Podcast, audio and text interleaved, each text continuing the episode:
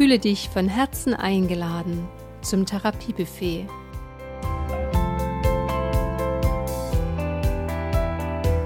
Hier gibt es Heilzutaten für deine Seele und deine Hormone.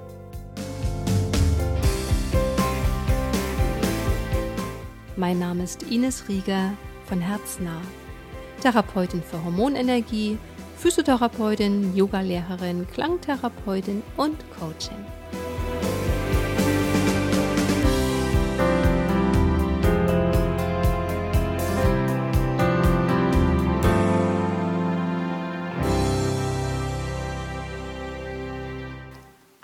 Herzliches Willkommen zum Therapiebuffet im Februar 2024. Mein Name ist Ines Rieger von Herznah und ich hoffe, dir geht es gut in dieser Zeit. Ich habe heute einen ganz lieben Gast hier im Therapiebuffet und zwar meine Freundin und Kollegin Jeanette Ludwig Zeiler. Hallo, liebe Jeanette. Danke, hallo. Auch dir ein herzliches Willkommen. Danke, ich bin gerne da. Ja, Jeanette ähm, ist Physiotherapeutin, das benenne ich jetzt mal, ansonsten stellt sie sich nachher selbst vor und stammt aus Bad Elster. Ich mhm. stamme mhm. aus Plauen und Jeanette hat damals, als du deine Ausbildung angefangen hast, da war ich gerade, habe meine mhm. gerade beendet. Mhm. Und ja, und weil wir so diesen, diese gleiche Herkunft auch haben, haben wir uns immer viel zu erzählen aus früheren Zeiten. Jedoch kennengelernt habe ich die Jeanette eben nicht zu Ostzeiten, mhm. sondern ich habe sie auf einem Vortrag von Robert Beetz kennengelernt. Und nach diesem Vortrag habe ich mich dann entschieden, die Transformationswoche bei Robert Beetz zu machen. Und zwar hieß die dem Leben eine neue Richtung geben. Mhm. Und als ich, mm, im, das war 2019, mhm. bei dieser Transformationswoche war, habe ich dann einfach gespürt, da sind ja mehrere Therapeuten, wo man sich dann auch ähm, Coaching dann geben lassen kann. Und dann bin ich zu Jeanette und habe sie gefragt, ob ich das Coaching bei ihr machen kann. Und wir vergessen das beide nie. Wir haben das auch erst vor kurzem äh, haben wir darüber gesprochen. Das war eine, es war im Januar, glaube genau, ich. Ne? Es war Januar, stimmt. Und es war so eine ganz graue, dunkle Zeit. Die ganze Woche war einfach so ganz dunkles, graues Wetter gewesen. Und diesen einen Morgen, als ich das Coaching bei ihr hatte, bin ich in ihr Hotelzimmer gekommen. Es war früh um sieben, es war ganz zeitig, noch bevor alles losging. Und ich habe damals über mein tiefstes Thema gesprochen, was mich halt von meiner Kindheit aus sehr beschäftigt hat, mein Leben lang. Und habe das mit Jeanette besprochen. Und in dem Moment, wo sie mich dorthin geführt hat, tief in mein Inneres hineinzuschauen und eine, eine Lösung dessen zu sehen, in diesem Moment ging die Sonne auf. Keiner dachte, dass irgendwann mal dort jetzt an diese, in dieser Woche noch Sonne kommt. Und die Jeanette saß so und ich habe zum Fenster rausgeschaut und sehe dann so hinter ihr, wie die Sonne aufgegangen ist. Und das war für uns beide so ein magischer Moment, wo wir dann auch wirklich so, ich habe dann, wir haben geweint, also es war einfach so tief berührend und ähm, da ist in mir unheimlich viel passiert, sehr, sehr viel Heilung. Und ich glaube, das, also das werde ich nie in meinem Leben vergessen, das verbindet uns auch sehr, dass sie mich so tief führen konnte, dass ich so viel sehen konnte und dann äh, ja, für mich da heilen konnte, was dieses Thema betrifft. Dafür nochmal recht vielen mhm, Dank, liebe Jeanette. Gerne. Ja, und Jeanette ist heute hier, weil wir vor kurzem mit unseren Kindern einen Spieleabend gemacht mhm. haben. Und dann sind wir auch über Nacht geblieben und haben noch gefrühstückt den nächsten Tag. Und wir sind auf einmal auf dieses Thema, haben so auch beruflich wieder ein bisschen ausgetauscht. Und dann erzählt sie mir ihre Geschichte mit Hashimoto dass sie eben auch vor vielen Jahren die Diagnose Hashimoto hatte. Und wir haben dann, wir haben einfach darüber gesprochen, ja, wie ist sie aus dieser Hashimoto, wie hat sie sich dort rausgearbeitet und was hat es dazu gebraucht? Und was hat es vorher blockiert? Warum ist sie in diese Hashimoto auch gekommen? Und wir wollen heute einfach auch mal darüber erzählen, dass es verschiedene Möglichkeiten gibt. Es gibt Medikamente, es gibt viele Therapieansätze. Doch wir alle sind geistige Wesen und wir erschaffen aus unserem Geist nach außen und was es doch oft verändert, wenn wir in unserem geistigen Bereich spüren und sehen, dass gerade an diesem Ausdrucksorgan, auch Schilddrüse, sich durch eine Veränderung im Leben auch auf körperlicher Ebene unheimlich viel tun kann. Und darüber wird uns heute Jeanette ihre Geschichte erzählen, wie sie den Weg aus der Hashimoto wieder herausgefunden hat. Mhm.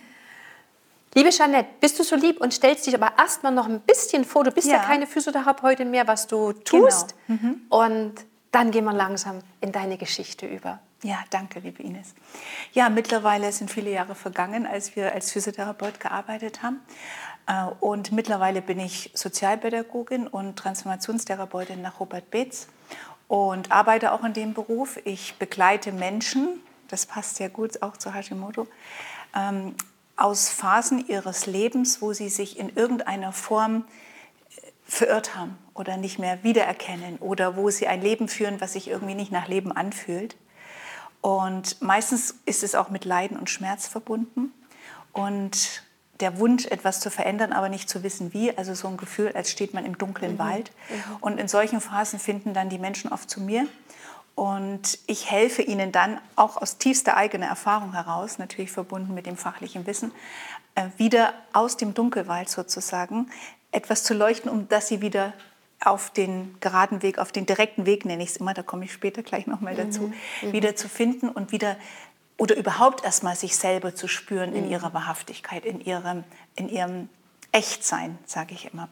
Genau, und ich begleite auch Paare, das hängt nämlich ganz eng auch zusammen, also ja, die eigene persönliche Entwicklung und die Beziehung, die wir führen mit uns selbst und mit anderen. Und so bin ich jetzt Transformationstherapeutin und Coach und Paartherapeutin und auch für Menschen in Krisensituationen. Das mag ich auch sehr gerne, wenn die Gefühle so richtig hochkommen, ist nämlich die Veränderungsbereitschaft am größten. Und da finden Menschen zu mir und die begleite ich und es macht mir unglaublich Freude. Ja. Und die liebe Ines, die ergänzt sich da auch sehr gut, weil ich ja selber erlebt habe und es immer wieder auch bei meinen Klienten merke, dass ähm, Seele, Gedanken und der Körper, die körperlichen Empfindungen, alles zusammenhängt. Wir können das nicht voneinander trennen. Und ich finde auch die Schulmedizin insofern nicht, also finde ich auch wichtig, als auch für Diagnostik zum Beispiel. Aber für Heilung, da habe ich so mein, also für Heilung reicht es nicht. Es ist ein Baustein von vielen Bausteinen, aber es ist ein immer mehr, immer kleiner werdender Baustein. Mhm. Und ähm, deswegen ist es mir auch sehr, sehr wichtig und, und freut mich sehr, dass wir heute darüber sprechen und das auch zusammenbringen, diese Form, wie du dieses Thema Hashimoto und Schilddrüse und alle Erkrankungen, die damit zusammenhängen, wie du die heilst, wie du mit den Menschen damit umgehst. Und ich möchte ein kleine, eine kleine Ergänzung sein für die Seite der Seele und der Gedanken und der eigenen Ausrichtung, mhm. was es da für eine Rolle dabei spielt. Schön, sehr ja. schön. Wollen wir so langsam übergehen in deine Geschichte? Ja, sehr gerne. Ja. Okay. Ähm, ich glaube, dass es da, da ein bisschen ausholen musst, ein bisschen ja. von langer, langer, genau. vielleicht längerer Zeit beginnen musst. Fang doch einfach mal an, Jeanette. Wo möchtest du beginnen? Da, wo es begonnen hat, wo ich die Diagnose bekommen, bekommen habe, das war so ungefähr mit Mitte 30. Ich hatte zwei Kinder, ziemlich ja, kurz hintereinander. Ich denke mal, die eine war sechs, die andere war zwei. Ich habe so vier Jahre auseinander. Insgesamt habe ich mittlerweile drei Kinder, aber damals hatte ich noch zwei. Und ich hatte eigentlich ein gutes Leben, was man so nach außen als gut bezeichnet. Ich war verheiratet mit dem Vater meiner drei Kinder. Wir hatten ein schönes Haus, wir leben in Erlangen und ich hatte einen netten Freundeskreis drumherum. Ähm, grundsätzlich hatte ich das, was man sich so im Mainstream als ein schönes Leben vorstellt. Natürlich habe ich mich selber auch sehr unter Druck gesetzt. Ich hab, äh, wollte gut sein als Mutter, ich wollte gut sein als Ehefrau, ich wollte gut sein im Beitrag äh, zur finanziellen Situation der Familie was beizutragen. Also ich wollte in allen Bereichen richtig gut sein. Und es hat nach außen hin sehr gut geklappt. Also ich hatte wirklich, man hätte wahrscheinlich, wenn man meine, meinen Freundeskreis von außen befragt hätte oder die Nachbarn, ja, wir hatten auch eine schöne Nachbarschaftsgemeinschaft, ja, die Jeanette ist wahrscheinlich sehr glücklich. Mhm. Also ich habe dieses Bild nach außen sehr aufrechterhalten, damals noch unbewusst. Und dann habe ich gemerkt, dass ich aber nicht glücklich war innerlich. Mhm. Ja? Also ich hatte zunehmend Antriebslosigkeit, ich hatte Depressionen, würde man heute Depression nennen. Ich hatte so ein bisschen eine Sinnkrise, weil ich grundsätzlich schon ein Mensch war, der gerne Dinge gemacht hat, wenn ich den Sinn dahinter erkannt habe. Und ähm, ich hatte auch, ich, ich, ich hätte nicht sagen können aus tiefstem Herzen, ich bin glücklich, sondern ich habe gedacht, okay, so wie ich es mir vorgestellt habe, so funktioniert es gut. Und in dieser Phase habe ich Schwindelgefühle bekommen. Also ich stand immer wieder in meiner Küche oder wo auch immer ich meine Tätigkeit gemacht habe, hatte alles gut im Griff und mir ist total schwindlig geworden. Und ich konnte mir nicht erklären, warum. Ja, niedrigen Blutdruck war erst mein Gedanke. Und äh, dann kam hinzu, dass ich auch immer sehr, sehr müde war, also sehr frühzeitig sehr müde. Mhm. Und dann habe ich gemerkt, wenn ich geatmet habe, dass hier irgendwas dick und schwer war. Also so so ein Kloßgefühl. Ja, so wie so ein Kloßgefühl im mhm. Hals. Und dann kam noch was hinzu. Der Vater meiner Kinder, wenn wir mal ein bisschen äh, Gespräche hatten, Auseinandersetzungen hatten, mhm. also wir hatten da so ein Miteinander, was so ein bisschen in die Richtung ging, dass er mich ein Stück weit angegriffen hat oder sagen wir mal gemaßregelt hat und ich wollte dann in die Verteidigung gehen. Und immer wenn ich dann angefangen habe zu sprechen, habe ich gemerkt, ich kriege keine Luft. Also das war so richtig, die Worte sind nicht gekommen. Ne? Und das alles zusammen habe ich dann gedacht, oh Gott, ich konnte erstmal gar nichts damit anfangen. Aus Sicht der Transformation natürlich wusste ich, okay, da ist das innere Kind, das ich jetzt verteidigen will. Das war mir alles klar. Und dann bin ich auf die Suche gegangen, erstmal schulmedizinisch und bin ähm, bei einer Endoskrinologin gelandet mhm. Mhm. und die hat dann einen Test gemacht, also das war erst über viele Umwege, Blutbild und so weiter und hat dann gesagt, ja, Sie haben das klassische Hashimoto. Mhm. Und hat dann auch gemeint, ja, ist schon ziemlich fortgeschritten und schlimm und Medikamente und so weiter. Und irgendwas in mir hat erstmal gedacht, okay, interessant, gut, jetzt habe ich mal eine Erklärung auch, was für was das hier steht ne? und habe dann mir Gedanken gemacht. Ich, ich nenne das dann immer, ich brüte es dann erstmal aus. Also nicht gleich reagieren, sondern erstmal in mich gehen, mit mir gehen und diese Informationen, die mir da die Schulmedizinerin gegeben hat, zu verarbeiten. Und das Angebot der Schulmedizin war einfach nur Medikamente. Und da ich schon in der Kindheit auch von Menschen gehört habe, die sowas hatten und ich immer mitbekommen habe, welche Nebenwirkungen die hatten und dass sie auch mit Medikamenten nie Ruhe bekommen haben und dass man dann ein Leben lang abhängig ist, habe ich gedacht, nee, das, den Weg will ich nicht gehen. Mhm. Und ich hatte auch zum Beispiel jetzt, äh, was, mit, was man mit Hormonen verbindet, ich hatte auch nie Verhütungsmittel genommen, also hormonelle. Mhm. Habe ich nie genommen, weil ich da schon irgendwie gemerkt habe, das will ich nicht. Du warst und, aber damals schon sehr weit, ne? Ja, dass das, das, für dich so klar schon genau, war. Ne? Genau, Ich ja. meine, für viele ist ja das erstmal so nach einer langen Suchen, ah, Hashimoto, okay, gut. Und dann heißt es, oh, dann nehmen sie Medikamente, ist alles wieder gut. Und die Frauen glauben das ja auch. Ja, ne? Die sind ja genau. erstmal irgendwie manchmal sogar glücklich oder dankbar, eine Diagnose zu haben mhm. nach dem langen Suchen, mhm. weil es oft viele verschiedene Symptome sind. Und dann erstmal so, boah, jetzt gibt es mal irgendwas, wo ich mich dran mhm. festhalten kann, hier gibt es eine Diagnose. Genau. Und dann nehme ich die Tablette und dann ist alles wieder gut. Oder dieses Denken. Mhm. Aber dass du damals schon so weit warst, zu sagen, okay, äh, m -m, ich habe da schon einiges äh, erfahren und gesehen, das ist schon erstaunlich. Ne? Mhm. Gut, ich habe jetzt ein bisschen abgekürzt. Es gab natürlich schon noch einen Prozess vorher. Schwindelgefühle habe ich natürlich zuerst, zuerst gedacht, es ist im Kopf. Ja, ja. Habe ein MRT machen lassen, CD ja, machen lassen. Also die mhm. Sachen habe ich schon vorher ab, mhm. äh, also praktisch abgegrast sozusagen. Mhm. Aber Grundsätzlich finde ich ja eine Diagnosefindung gar nicht so schlecht.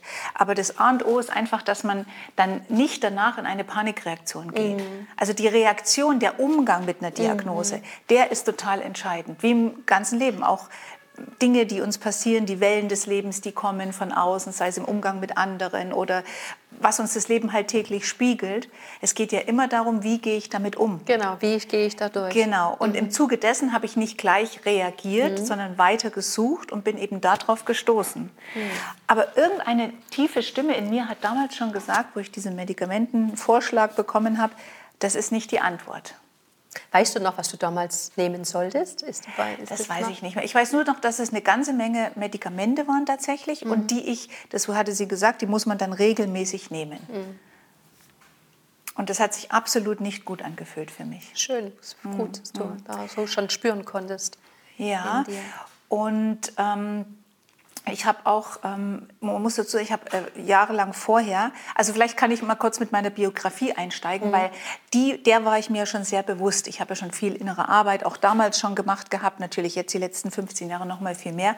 Aber ich habe damals schon erkannt, das hat irgendwas auch mit meiner mit meinen Erlebnissen zu tun, mit meinen mhm. emotionalen Erlebnissen. Mhm. Ne? Und mhm. deshalb auch dieses erstmal Ruhe bewahren und schauen, was da kommt. Und dann kommt natürlich auch noch eine höhere Macht dazu, die ein bisschen leitet und führt und die dann daran, davon bin ich sehr überzeugt, in dem Moment einem auch Hinweise gibt, was jetzt dran ist. Und es waren Medikamente nicht dran. Mhm. Also ich wurde dann so ein bisschen weggeleitet, überhaupt von der Vorstellung, Medikamente zu nehmen. Aber jetzt nochmal zurück. Ich bin aufgewachsen mit Eltern einer Nachkriegsgeneration. Also die Eltern, meine Eltern wurden noch im Krieg geboren und sind dann natürlich, haben ihre jungen Jahre in der Nachkriegszeit verbracht. Und meine Mutter war sehr angstbesetzt. Die war in, im Krieg vollweise, ist dann auch im Waisenhaus gewesen, zu Adoptiveltern gekommen, hat die dann wieder früh verloren und so weiter. Also meine Mutter hat sehr viel Verluste erlebt. Mein Vater war auch ein Kriegs Kind insofern, dass sein Vater lange in Gefangenschaft war und er so ein bisschen die Vaterrolle übernommen hat und sehr hart geworden ist. Mhm. Und mein Vater hat sich Zeit seines Lebens sehr über Leistung definiert, Gefühle wegdrücken, also möglichst nicht ähm, keine Gefühle zeigen und dann Disziplin, Härte, um was aufzubauen. Ne? Er hatte schon irgendwie das Herz am rechten Fleck für die Familie, schaffen, aber er hat es halt mehr in Leistung und Materiellem gesehen. Gut, wir sind aus der DDR da war das jetzt nicht unbedingt im Vordergrund, aber zumindest äh, die, die, das, das, häusliche, gemeinschaftliche äh, gut zu versorgen. Das mhm. war mein Vater. Meine Mutter war auch sehr viel berufstätig, ne? DDR-Frauen, das war ja bekannt, die haben sehr viel gearbeitet. Und meine Mutter war trotz allem sehr angstbesetzt und hat mir unglaublich viel Angst vorm Leben vermittelt. Und ihre Lösung war, bleib bei mir? Also bleib im häuslichen Umfeld. Äh, gemeinsam können wir es schaffen. Also sprich, verlass mich auch nicht, wenn du groß wirst. Bau am besten Haus neben mir. Ich kümmere mich um die Enkel, ich unterstütze dich. Und dann sind wir, ich habe dann Lebensinhalt neben meiner Arbeit, habe auch vielleicht Freude durch dich. Und ähm, du bleibst aber bei mir. So, und natürlich, meine Mama war eine herzensliebe Frau, immer ständig überarbeitet, konnte also praktisch ihre Grenzen, hat sie gemerkt, hat sie aber ignoriert. Das habe ich auch übernommen. Was ich aber übernommen habe, war Angst. Also die Angst dem Leben gegenüber. Und Angst, nicht auf eigenen Beinen stehen zu können und auch Angst vor der Welt da draußen. Aber das war natürlich gar nicht mein Wesenstyp. Mein Wesenstyp war neugierig, offen zu sein.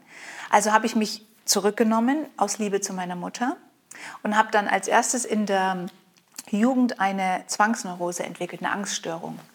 Und die habe ich dann sehr geheim gehalten, hat mein Leben sehr anstrengend gemacht. Und ich glaube, dass hier schon die Ursprünge mhm. auch lagen, weil ich habe natürlich mit niemandem darüber gesprochen.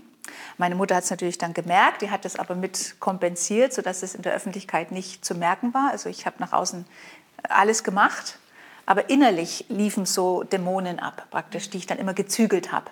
Also ein unheimlicher Kampf innerlich schon. Mhm.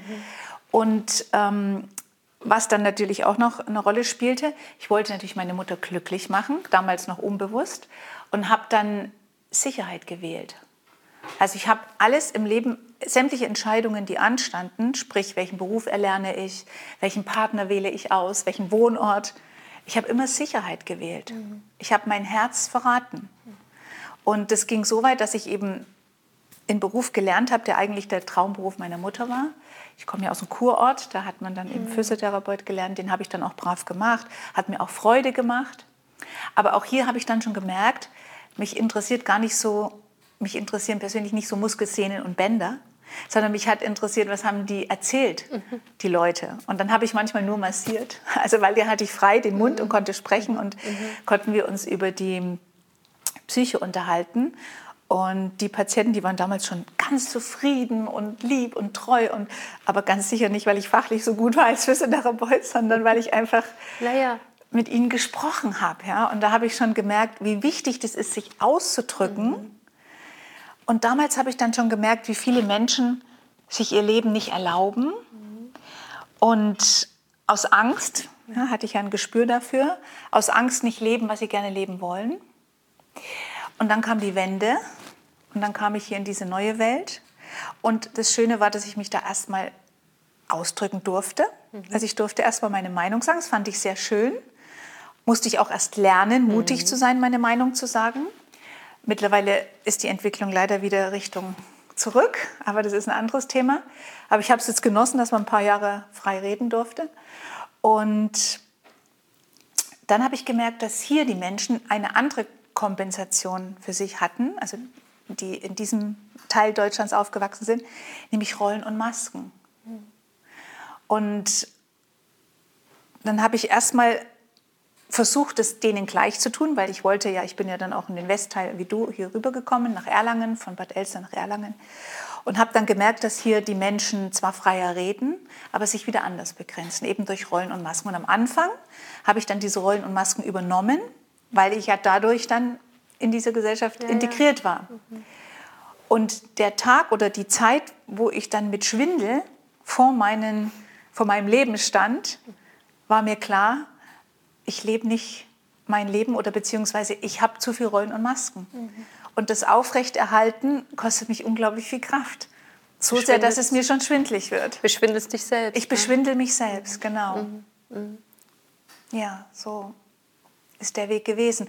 Und ähm, natürlich diese, dieses Gefühl, ich brauche Sicherheit, und zwar Sicherheit von außen, das ich aus meiner Kindheit mitgebracht habe, hat natürlich auch Rollen und Masken gefördert und haben mir auch gedient eine Zeit lang. Weil es gibt ja, es vermittelt ja tatsächlich Sicherheit, mhm. entweder ein Leben zu leben, wo du dich von anderen abhängig machst, solange sie dir wohlgesonnen sind, hat ja auch was Angenehmes, das nennt man die Komfortzone.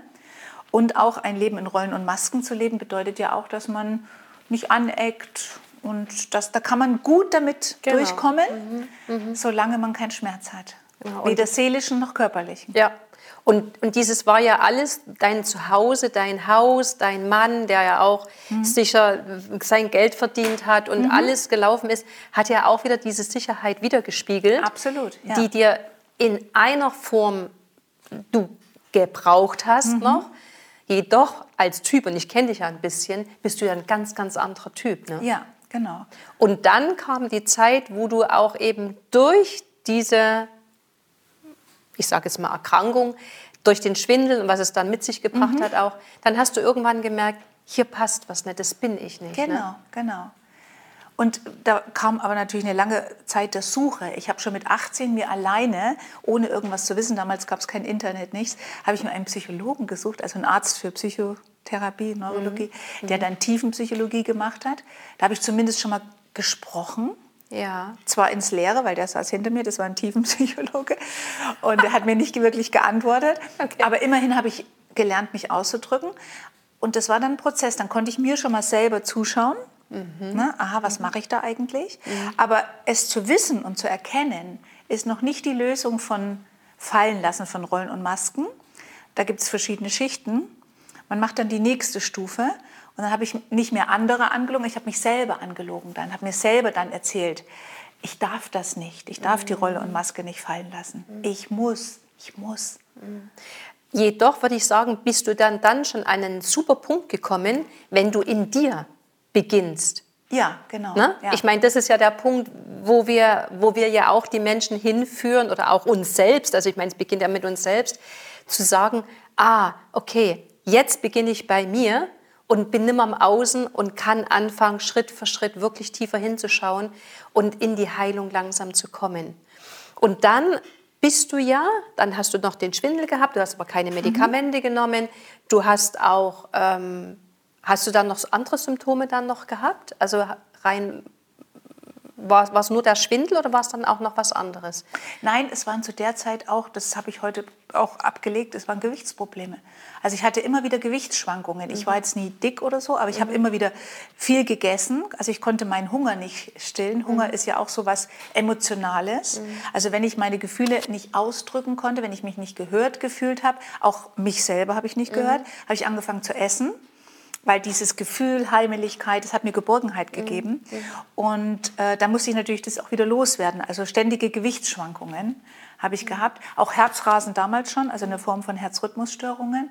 Und ähm, ich selber bin ein Mensch, ich beobachte mich von den körperlichen Symptomen nicht so sehr, aber ich weiß, dass es mir damals nicht gut ging. Also ich war nicht ausgeglichen. Ich hatte, ja, dann hatte ich auch noch eins, genau, das, zu der Zeit konnte ich mich auch, das hat auch was mit meiner Beziehung zu tun gehabt, mit dem Vater meiner Kinder, äh, mich nicht so ausdrücken und bin dann sehr in die Aggression gegangen. Also ich mhm. habe dann auch mal eine Tür geknallt mhm. und habe mich danach gar nicht wiedererkannt. Mhm. Ne? Mhm. Auch so dieses Ohnmachtsgefühl und dann wieder eben wieder dann, ich kann, ich kann nicht, ich kann mich nicht ausdrücken. Mhm.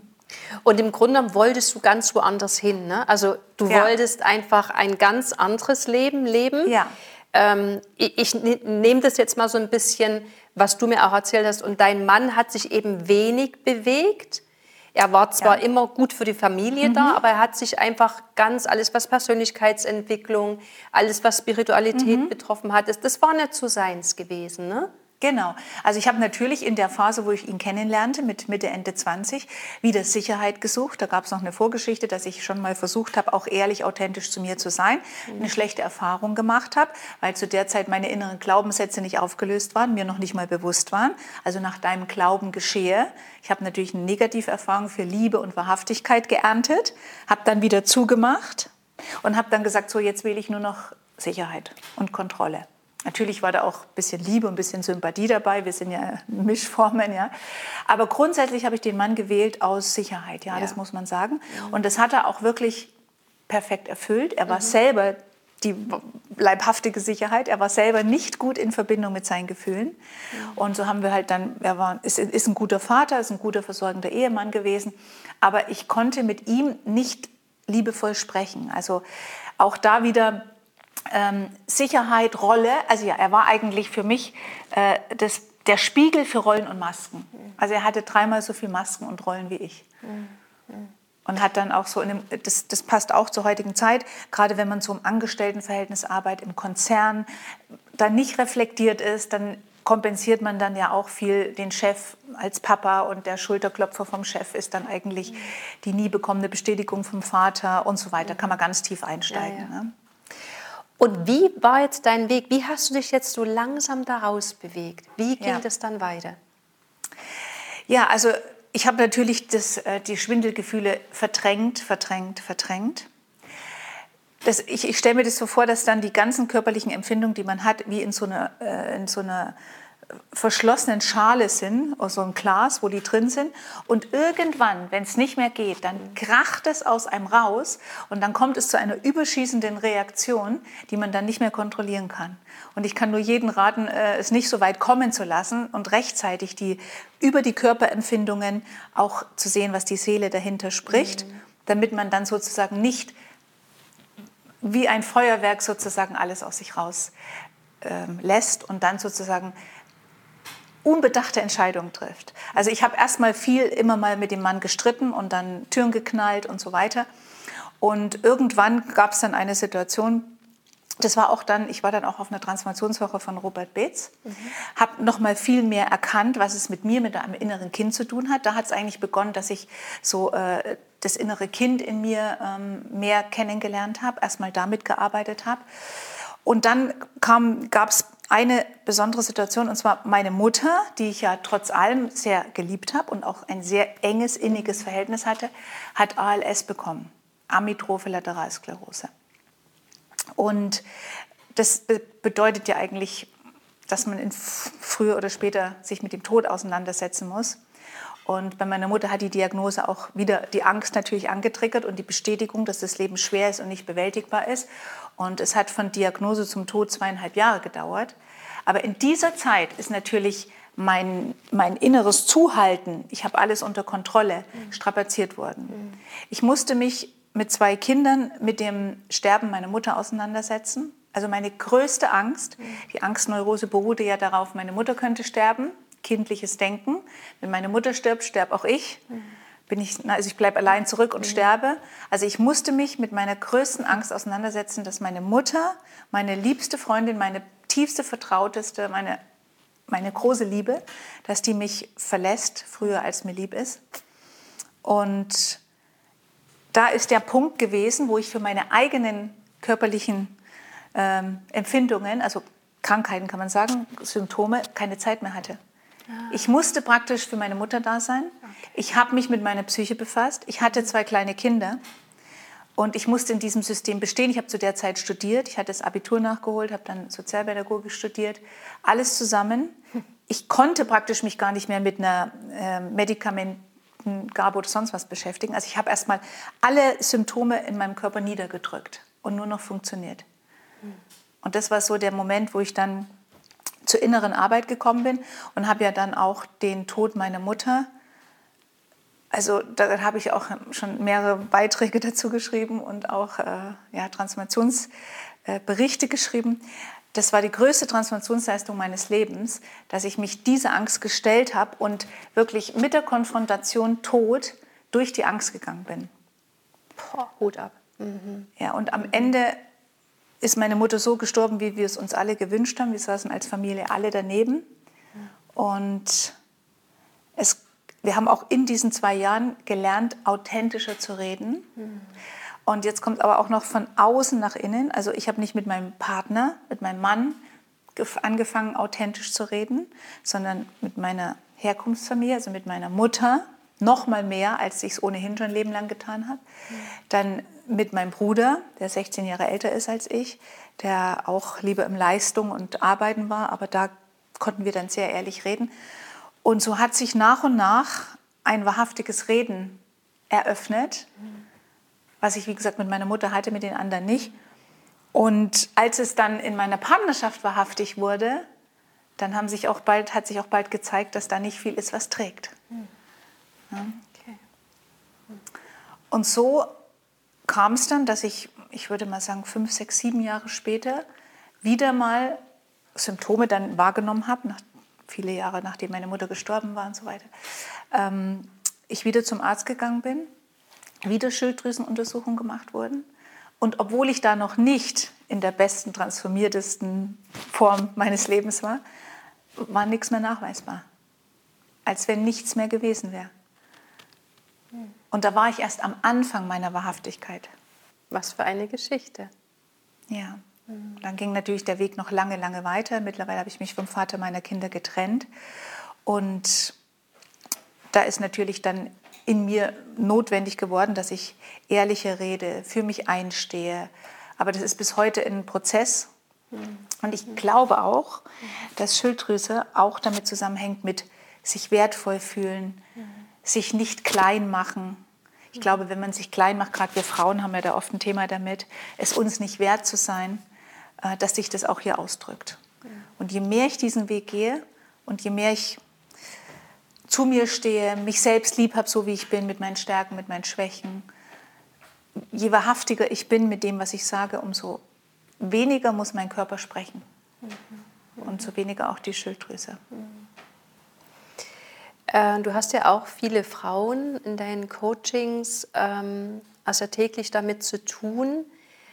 Ähm, was rätst du den Frauen auch? Was, mhm. wie, wie bringst du die Frauen auf den Weg? Du hast, ich weiß ja, dass du mhm. auch viele Frauen hast, die auch Schilddrüsenthemen haben. Wie bringst du die Frauen näher, sich näher zu kommen, in ihre eigene Kraft zu kommen, in ihre eigene Wahrhaftigkeit zu kommen, sich eben mehr ausdrücken zu dürfen. Mhm. Mhm.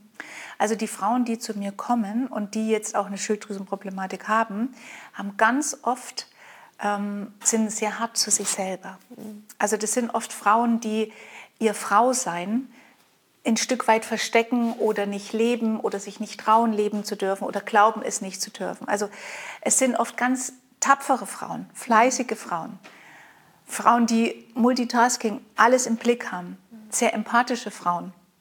Aber die sind oft mit sich selber gar nicht so lieb und nicht so empathisch, aber mit der ganzen Welt. Und das, was ich mache, ist erstmal die Frau auch in ihrem, in ihrem Schmerz oder in ihrer Kleinheit, die sie glaubt zu haben, abzuholen und ihnen zu zeigen, wie wertvoll sie sind und wie schön es ist, auch Frau zu sein. Ja. Jetzt mache ich einen ganz großen Sprung, gell? Ja, ja. weil Mann und Frau sind nicht gleich. Die sind gleichwertig, aber die sind nicht gleich. Und in unserer Gesellschaft wird sehr oft versucht, Mann und Frau gleich zu machen. Und es ist ein Wahnsinnsgerangel zwischen, wer ist der bessere Mann und wer ist die bessere Frau. Und ich merke, dass Frauen mit Schilddrüsenproblemen ganz oft in diesem Kampf drin stecken. Und da versuche ich durch Erkennen, was sie da eigentlich tun oder was wir alle da tun, ähm, Bewusstsein zu schaffen und zu verdeutlichen, dass es einen anderen Weg gibt als den des Kämpfens. Mhm. Weil das, was uns im draußen, draußen angeboten wird, ist ja der männliche Weg. Mhm. Ne? Machen, tun, mhm. hart sein, kämpfen, Konkurrenzkampf. Und wenn wir Frauen da reingehen, betrügen wir uns einfach selbst. Dann leben wir nicht unser Wesen, was wir wirklich sind. Und wir leben auch nicht das, was wir gut können. Und wir versuchen einfach die besseren Männer zu sein. Und das ist unglaublich anstrengend. Und da setze ich an. Das ist super. Und ich muss dir sagen, ich kenne das ja auch von mir nur zu gut. Ne? Mhm. Also Schwäche zu zeigen, war für mich auch eine lange, lange Zeit ein Riesenproblem. Mhm. Ne? Ich habe mich auch sehr, sehr viele Jahre, lange Zeit nur über Leistung definiert. Ja. Genau. Und, ähm, und Schwäche zu zeigen war für mich ganz schlimm. Es war wirklich eben, ich habe mich dann schwach gefühlt mhm. und äh, merke immer mehr, auch diese Härte kenne ich ne, mhm. mir gegenüber. Und ich schaffe das schon, ich schaffe das auch genau, alleine und genau. ich mache das und so. Und, und dann hat mich das Leben ja ein paar Mal so in die Knie mhm. gezwungen, wo ich schwach sein musste, um diese Erfahrung zu mhm. machen um jetzt zu sehen, ich darf auch schwach sein. Mhm. Ich bin stark, aber ich darf eben auch schwach sein. Und mittlerweile beschäftige ich mich sehr mit diesem Thema und, ähm, und finde es so stark und so mutig, wenn wir schwach uns zeigen. Mhm. Und ähm, ich habe gerade für mich auch eine, eine, sehr, sehr schöne Erfahrung in den letzten Monaten gemacht und äh, habe mehrere Männer erlebt ähm, in einer Weiterbildung, die ihre Schwächen ganz offen nach außen mhm. getragen haben. Und in dem Moment, wo diese Männer in der sozusagen in der Schwäche waren, habe ich so eine Stärke in diesen Männern spüren können, mhm. dass mir, glaube ich, dass der Mann, also der Mann, noch nie so nah war wie in dieser Erfahrung, die ich dort ja. machen konnte, in dem Moment, wo, wo sich ein Mann schwach gezeigt hat, von seinen inneren Ängsten gesprochen hat. Und ich dachte, wow, was für ein starker Mann. Mhm. Und, und das ist ja immer mhm. dann auch wieder so ein Ausgleich hin und her. Und in dem Moment sind wunderschöne Gespräche entstanden. Und ich habe auch wieder dort gemerkt, wie ich da in meiner Weichheit sein konnte und darauf reagieren konnte und auch mit diesen Männern ganz anders sprechen konnte. Und ich fände es so schön, wenn wir uns alle mehr trauen würden, mm, absolut, ja. in die Weichheit zu kommen, in diese, uns diese Schwäche zu erlauben und darüber auch zu mm. sprechen. Weil ich glaube, es sprengt so viele Mauern um unser Herz. Und auch dort bei dieser Weiterbildung habe ich einfach wieder gespürt, in dieser es ist dann sehr viel Liebe entstanden mhm. in dieser mhm. Weichheit. Und es ist immer wieder, also auf alle Fragen in diesem Universum, die Antwort ist immer Liebe. Die Antwort ist immer Liebe. Die Antwort ist ja. immer Liebe. Ja. Und du hast es so schön gesagt von Schwachsein. Was ist denn Schwachsein eigentlich? Schwachsein ist ja nur zu zeigen, ich kann gerade nicht. Und das ist ja echt sein, wahrhaftig mhm. sein. Es ist echt sein. Und echt sein und wahrhaftig sein ist Menschsein. Mhm. Und Menschsein ist Liebe. Mhm. Und ich finde es so befreiend, wenn man einfach sich jenseits von Rollen und Masken weich zeigen kann, auch mal schwach zeigen kann, auch mal stark zeigen kann. Das ist ja das ganze Paket. Und es ist nichts anziehender, weil du sagst, diese Männer, es ist nichts anziehender. Ja. Und es verbindet nichts mehr, ja. als sich authentisch zu zeigen. Und darum geht es. Und wir glauben immer, dass wir mit diesen ganzen Rollen und Masken, die wir da draußen leben sollen und mit Leistung und so weiter, dass wir da das bekommen, was wir uns wünschen. Glück, Erfüllung, Erfolg. Das, was man damit bekommen kann, sind materielle Dinge. Nicht nur im Sinne von Geld, sondern ich möchte eine Karriere und die kann ich mir mit Funktionieren und so weiter basteln. Oder ich möchte ein Haus, das kann ich mir damit basteln mit Geld und so weiter. Aber was, nicht, was ich damit nicht bekomme, ist Erfüllung, Frieden, Zufriedenheit. Innerer Frieden. Innerer Frieden, mhm. das kann ich nicht herstellen. Und das kriege ich nur durch wahrhaftig sein. Und man muss nicht funktionieren und auch jetzt noch wahrhaftig sein, sondern, das habe ich auch gemerkt, durch echt sein, pur sein, wahrhaftig sein, kommt dann auch die Fülle. Ja, ja. Also man kann viel mehr erreichen genau. durch, durch, mhm. dieses, durch dieses Pursein. Mhm. Sich zeigen, so wie man ist und sich selber halten können auch. Mhm. Jetzt zum Abschluss würde ich gerne von dir noch so ein bisschen wissen, was würdest du jetzt jemanden, jemand, der zuschaut jetzt, ja. ähm, was würdest du dieser Frau und diesem Mann raten? Was wären die ersten Schritte? Was, was kann jemand, der das jetzt aufgenommen hat, gehört hat mhm. und sagt, Mensch, ich kenne das ja von mir, aber ich traue mich da noch irgendwo nicht. Was, was können sie machen? Also ich bin ja ein ganz großer Freund von Erkennen. Erstmal ins Bewusstsein holen. Mhm. Weil vielen Menschen ist das, was sie leben, gar nicht bewusst. Das heißt, sie funktionieren, sie merken, irgendwas stimmt nicht, ja, aber sie wissen nicht was. Und einfach mal zulassen, zu sagen, hey, was ist mein Anteil hier an dem Geschehen? Weil viele Menschen sind ja im Außen. Mhm. Ne? Der Job ist falsch, der Mann, der Partner ist falsch, Beruf ist falsch, irgendwas ist immer falsch und müsste anders sein und dann wäre es besser. Und wenn man mal innehält und sagt, im Außen gibt es jetzt erstmal gar nichts zu tun. Mag sein, dass da die eine oder andere falsche Wahl getroffen wurde. Jetzt geht es erstmal nach innen. Und mal zu überlegen, wo lebe ich hier etwas, was ich nicht leben will? Und wo habe ich mir das selbst erschaffen? Wo bin ich nicht das Opfer? Mhm. Weil Opferbewusstsein klar, also legt sich auch sehr auf die Schilddrüse. Mhm. Ich bin nicht das Opfer der Handlungen der anderen, sondern ich habe immer zugestimmt, ich muss es nicht machen, indem man anfängt, bei sich zu schauen, wo ist mein Anteil. Mhm. Und jetzt auch, das ist auch was Wichtiges für alle Frauen da draußen, nicht in die Verurteilung gehen. Mm, ja. Also das, das ist, gut, ja, dass du sagst. Ne, weil schön. ganz oft mhm. ist es so, ich beschäftige mich jetzt mal mit mir selber. Ja, ja, die anderen haben damit nichts mehr zu tun. Ich, ich habe allen verziehen und so weiter, aber ich, ich habe es falsch gemacht. Mhm. Und da können wir Frauen sehr lange festhängen drin. Und dass man das auch nicht macht, sondern Weichheit. Ich habe es immer so gut gemacht, wie ich konnte. Mhm. Und bisher habe ich so gemacht. Und jetzt wird mir was bewusst wo betrüge ja. ich mich denn da selber? Wo versuche ich immer noch im Außen für mich zu kämpfen und der beste Anwalt für mich selbst zu werden? Warum? Was ist denn so schlimm dran, wenn ich nicht gut genug bin? Kann ich mich halten, wenn ich merke, vielleicht bin ich nicht gut genug? Hinter diesem Gedanken, das ist ja ein unwahrer Gedanke, steckt sowieso immer, wir sind gut genug und liebenswert, so wie wir sind. Aber bis man erstmal dahinter kommt, mutig zu sein und zu sagen, ich schaue da jetzt mal hin, bei mir, ohne in die Selbstverurteilung zu gehen. Ich spreche mit Menschen, ich lese ein Buch, ich google mal, ich hole mir YouTube, ein Video, ich, ich höre so einen Podcast an wie hier. Also ich hole mir ganz viele Informationen ein und fühle dann immer wieder, was macht es mit mhm. mir. Das ist so die, der Türöffner. Mhm. Mhm.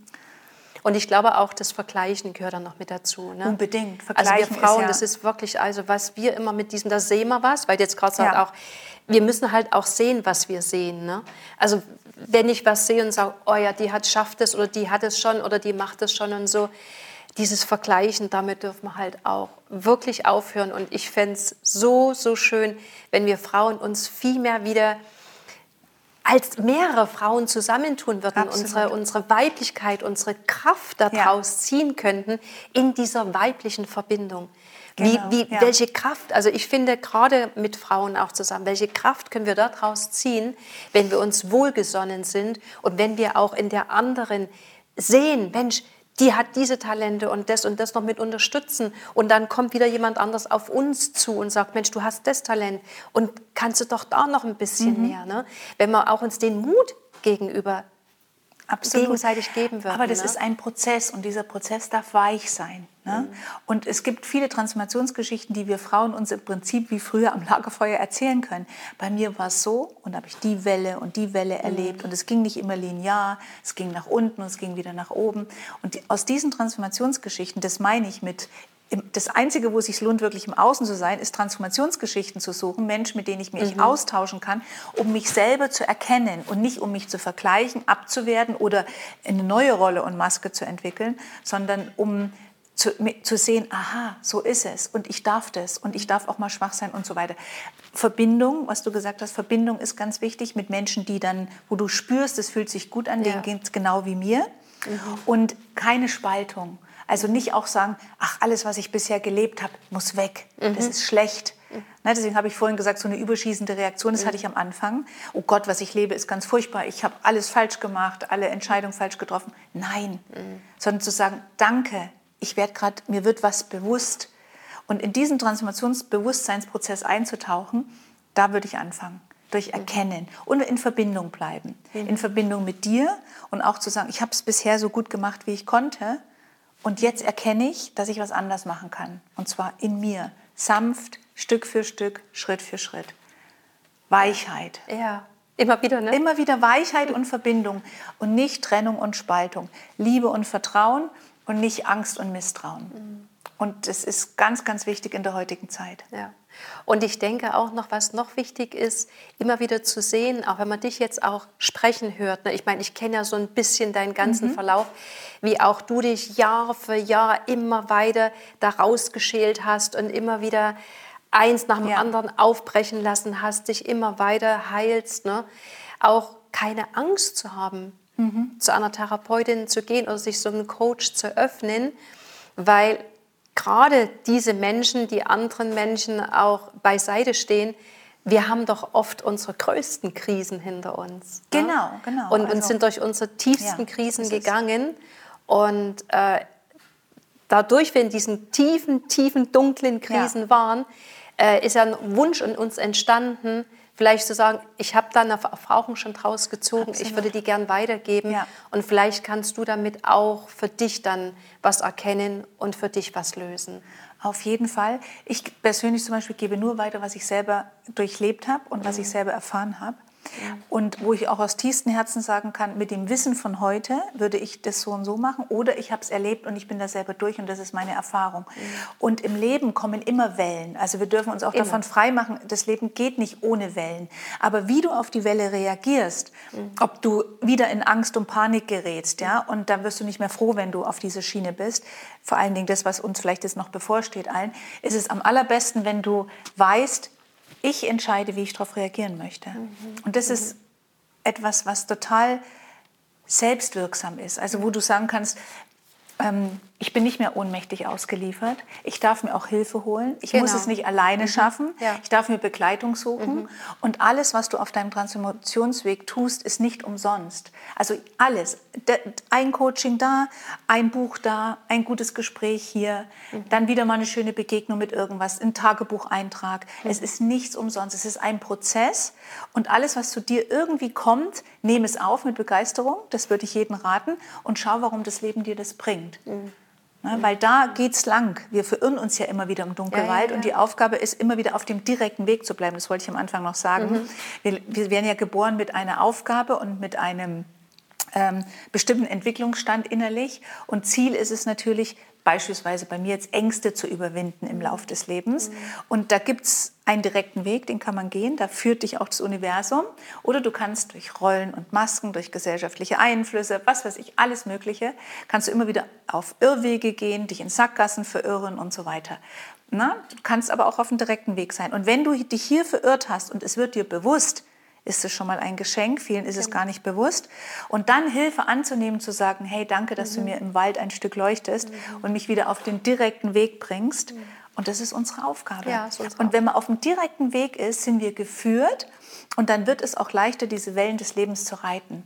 Und die Reaktion darauf, da, da hat man trotzdem mal einen Tag, wo man wütend ist oder traurig ist oder im Schmerz ist. Aber man hat seine Handwerkszeuge und man findet selber immer wieder raus auf den direkten Weg. Und es geht immer leichter, immer schneller und die Wellen werden auch nicht mehr so hoch. Das ist ein lohnenswertes Ziel. Das finde ich jetzt super, dass du das jetzt noch gesagt hast. Und das ist vielleicht auch so ein bisschen das, der Abschluss dessen jetzt. Wir haben uns ja auch am Wochenende unterhalten und ich hab ja, bin ja auch mit dem Thema zu dir gekommen dann oder es ist dann hochgekommen. Und, und das war auch, ähm, wir sind dann spazieren gegangen noch am, am, an dem Samstag, wo wir zusammen waren. Und das konnten wir dann auch beide so bestätigen, dass äh, wenn man sich auf diesen Weg macht, dass dann, wenn die Welle kommt, die eher nach unten geht, wenn halt ein Thema hochkommt, was dann nach eben anzuschauen und zu heilen gibt, dass, äh, dass man nicht mehr so ganz tief in diese Hilflosigkeit, in diese Ohnmacht, in diese Angst hineinfällt, sondern dass man einfach, ähm, du hast es jetzt als Handwerkszeug benannt, ne? dass man einfach wirklich in sich schon auch eine gewisse Stabilität hat, um zu sagen, ich kann das jetzt beobachten mehr. Ich, ich falle nicht mehr mhm. tief rein und bin blind in diesem mhm. Ganzen und ich habe nur das Gefühl, ich fall und fall und fall, sondern es ist ein Beobachten dessen und, und das geht dann so ein bisschen, schaukelt sich hin und her. Mal einen Tag ist es dann ganz schlecht und den nächsten Tag ist aber schon wieder das Bewusstsein da. Es ist nicht mehr, wie es damals war. Denn was wir jetzt im Moment mhm. leben, ist ja oftmals das noch aus dieser Vergangenheit, genau. was wir immer wieder mit uns ziehen. Diese ganzen Erfahrungen, dieses alles, was wir in der Vergangenheit erlebt haben, bringen wir immer unser Jetzt mit.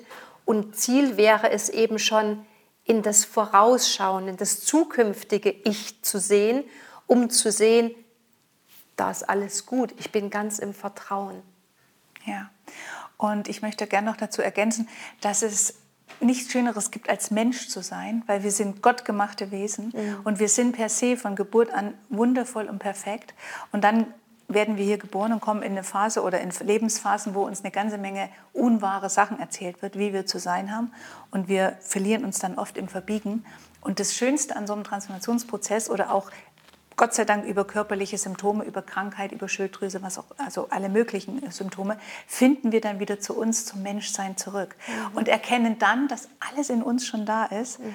Und am einfachsten erschließt sich das oder haben wir Zugriff auf die innere Quelle, wenn wir wahrhaftig und authentisch sind und uns erlauben, so zu sein. Mhm. Und vorher haben wir uns das Leben richtig schwer gemacht ja. durch Rollen und Masken. Und gerade Frau sein, ich bin so gerne Frau. Frau sein ist so was Schönes. Ich habe selber auch drei Töchter, du hast auch eine Tochter. Das ist so was Schönes. Und wir Frauen machen es uns einfach unnötig schwer ja. mit so vielen Umwegen. Und ich wünsche einfach jeder Frau da draußen, dass sie wieder spürt, wie viel Kraft schon in ihr ist und was man damit alles verändern und bewirken kann. Erstmal in sich selber und auch in anderen. Und es ist so leicht, wenn wir wahrhaftig Frau sind, wenn wir da immer wieder uns austangieren und auf dem direkten Weg bleiben, ist es so schön. Das Leben ist so schön, das Menschsein ist so schön und Frau sein ist so schön. Das war ein wunderschöner Schlusssatz, liebe Jeanette. So ist es. Also, ich danke dir von Herzen. Äh, wunderschön, was du heute hier alles den, den Frauen mitgegeben hast. Und ich glaube, auch Männer können sich da viel mit. Äh Unbedingt. Wir brauchen die Männer. Wir Frauen brauchen, brauchen die, Männer. die, Männer. Das ist eine, das ist, äh, eine Gemeinschaft. Genau, genau, Verbindung. Ja, ja. Wir bleiben in Verbindung. In diesem Sinne würde ich sagen, es ist so viel jetzt gesagt worden. Jeanette hat ein wirklich wunderschönes ähm, Schlusswort auf uns Frauen hier gegeben ja, und ich kann mich dem bloß anschließen. Frau als auch Mann, wir haben diesen göttlichen Samen in uns. Ja. Wir dürfen ihn aufgehen lassen und blühen lassen. Ja. Ich danke dir von Herzen, liebe danke, Jeanette. Danke ich wünsche dir, dir alles Liebe und alles Gute. Und ähm, wir haben vorhin begonnen, vor dem Podcast, und haben ein bisschen gesprochen und haben einfach äh, uns überlegt, wir werden noch einen zweiten Podcast aufnehmen, wo, ja, das verraten wir jetzt noch nicht. Ein Herzensthema. Ein Herzensthema. Mhm. Alles Liebe, alles Gute. Dankeschön. Bis nächsten Monat.